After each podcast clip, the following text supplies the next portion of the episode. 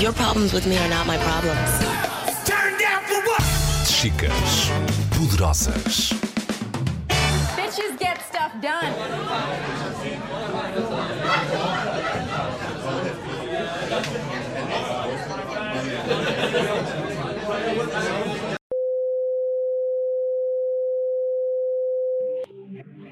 Na verdade, é o silêncio que é o sinal de perigo.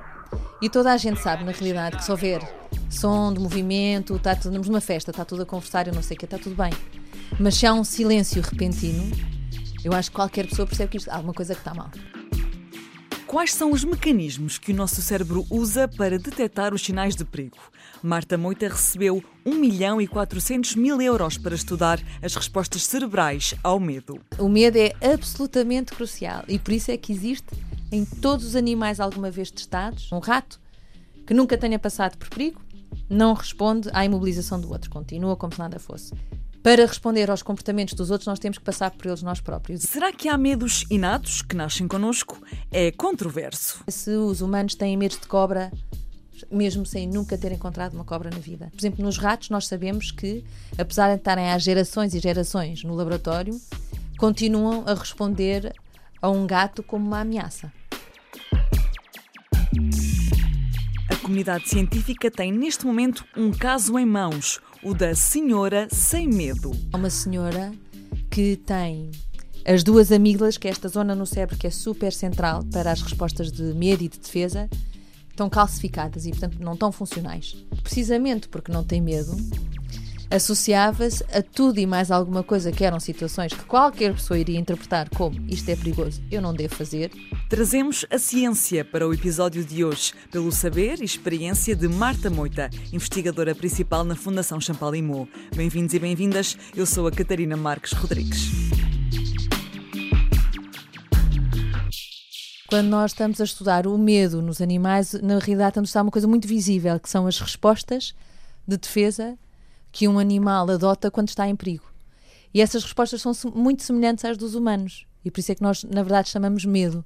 Que respostas são essas? Normalmente, todos os animais têm mais ou menos três tipos de resposta: ou fogem, ou lutam, ou imobilizam-se, ficam parados, uh, não se mexem nem um bocadinho. E essa é a resposta que eu estudo, sobretudo. É a resposta de, que nós chamamos de freezing. Se for nos humanos, é aquele silêncio, não é? Que nos faz ficar uh, Sim, ficamos gelados. Assim, exato, gelados. No fundo, é quando uma pessoa não tem a uh, escapatória possível.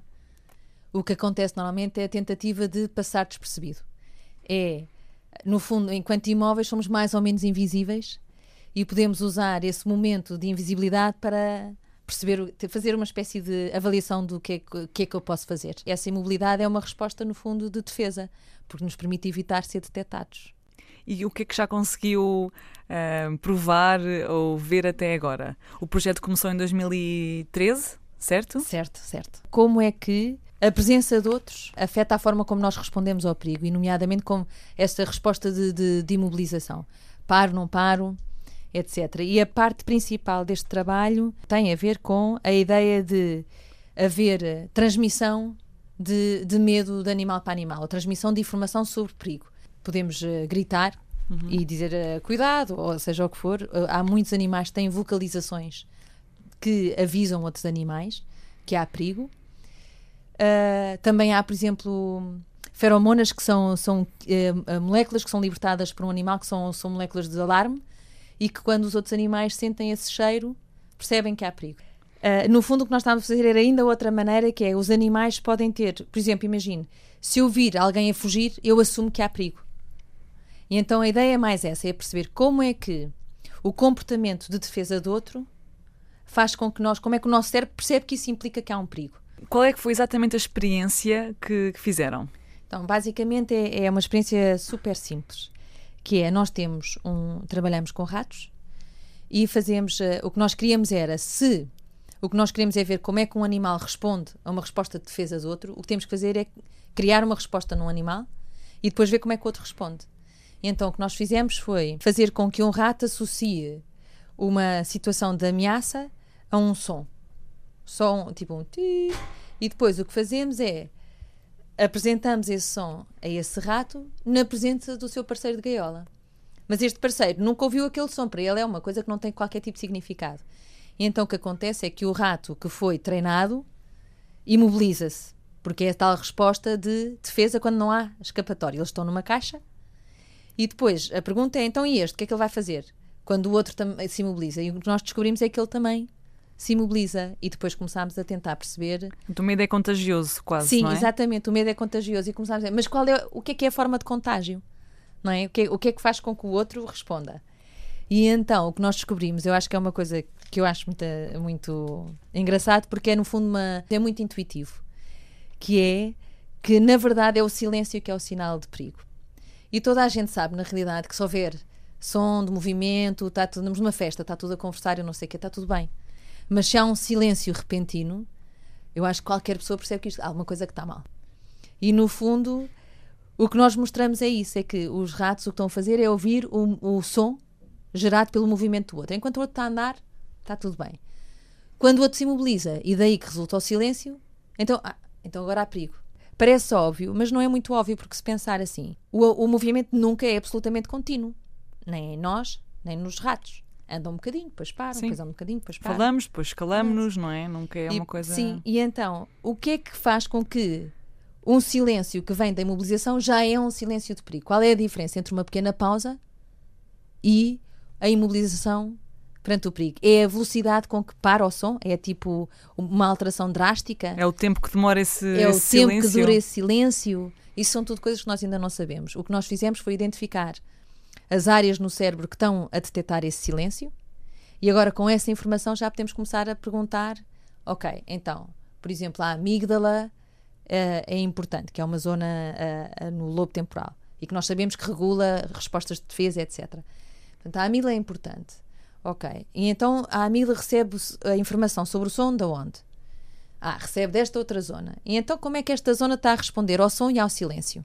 E assim, tendo identificado a rede, de, então, os pontos numa rede que são importantes no cérebro para que os animais respondam ao silêncio, agora podemos começar a perguntar o que é que quer dizer o silêncio, como é que o silêncio é representado no cérebro. E isso já começa a ser muito giro. E há uma coisa que é muito importante que é, na verdade, um, um animal que nunca passou por uma, por uma situação de perigo não responde à resposta do outro. Não, eh, o outro animal bem pode se imobilizar ou o que for e ele continua a andar como se nada fosse. Portanto, não, não responde a estes sinais de perigo dos outros.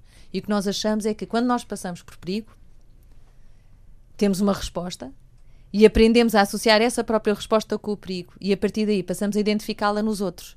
Por exemplo, nos ratos o que nós vimos é que um rato que nunca tenha passado por perigo não responde à imobilização do outro, continua como se nada fosse. Mas se ele próprio tiver passado por uma situação de perigo em que ele próprio se imobilizou, ele agora passa a responder. E portanto, eu acho que isto já é uma coisa muito interessante, que é esta ideia de para responder aos comportamentos dos outros, nós temos que passar por eles nós próprios. E eu acho que isso já é uma coisa que pode ter muito interesse do ponto de vista de como é que nós pensamos nas interações sociais, nomeadamente quando há perigo. E como é que a, a experiência passada afeta essas respostas. Há coisas que são ah, inatas, há medos que são inatos. Ah, quais são os medos que são inatos nos humanos é, uma, é, é- é controverso. Ah, por exemplo, um dos exemplos é se os humanos têm medos de cobra, mesmo sem nunca ter encontrado uma cobra na vida. E isso há quem diga que sim, que é um medo inato, há outros que digam que não. Mas, por exemplo, nos ratos, nós sabemos que, apesar de estarem há gerações e gerações no laboratório, continuam a responder a um gato como uma ameaça. E, portanto, há coisas que são inatas. Não é preciso ter passado por essa experiência para saber detectar um perigo, porque isso está, ah, está no fundo, ah, registado no cérebro por uma série de ligações que faz com que esse circuito exista à nascença. Mas o que eu acho é que uma pessoa que nunca passou pelo perigo, se calhar não consegue reconhecer uma resposta de medo noutro como um sinal de perigo. Há muitos estudos sobre aquilo que nós chamamos a extinção do medo, que é, ah, imagina... Porque o medo é uma coisa má, não é? Eh, O não- medo é uma coisa ótima. O medo é uma coisa crucial para a sobrevivência. Portanto, o medo é absolutamente crucial e por isso é que existe em todos os animais alguma vez testados e com características muito semelhantes, porque é tão crucial que as soluções para as situações de perigo são sempre as mesmas, mais ou menos.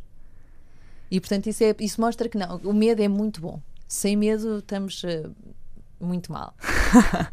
e até posso lhe dar um exemplo. Há uma senhora que tem as duas amígdalas, que é esta zona no cérebro que é super central para as respostas de medo e de defesa, estão calcificadas e, portanto, não, não, não estão funcionais.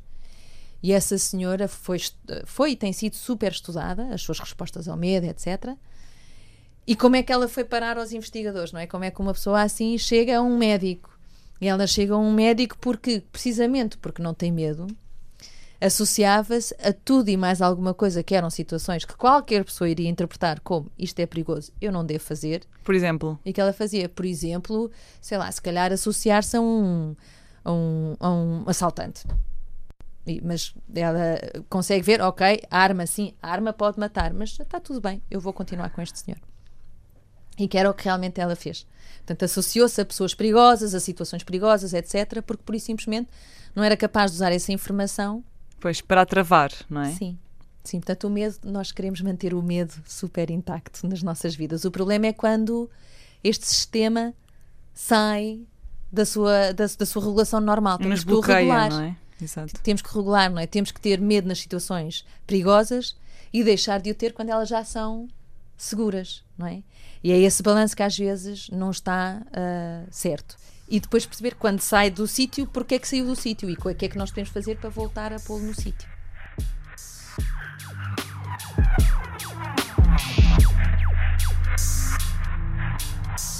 E foi mais um episódio do podcast Chicas Poderosas. Sigam-nos no Facebook, Chicas Poderosas Portugal, e também no Instagram, Chicas Poderosas. Eu sou a Catarina Marques Rodrigues e obrigada por estarem desse lado.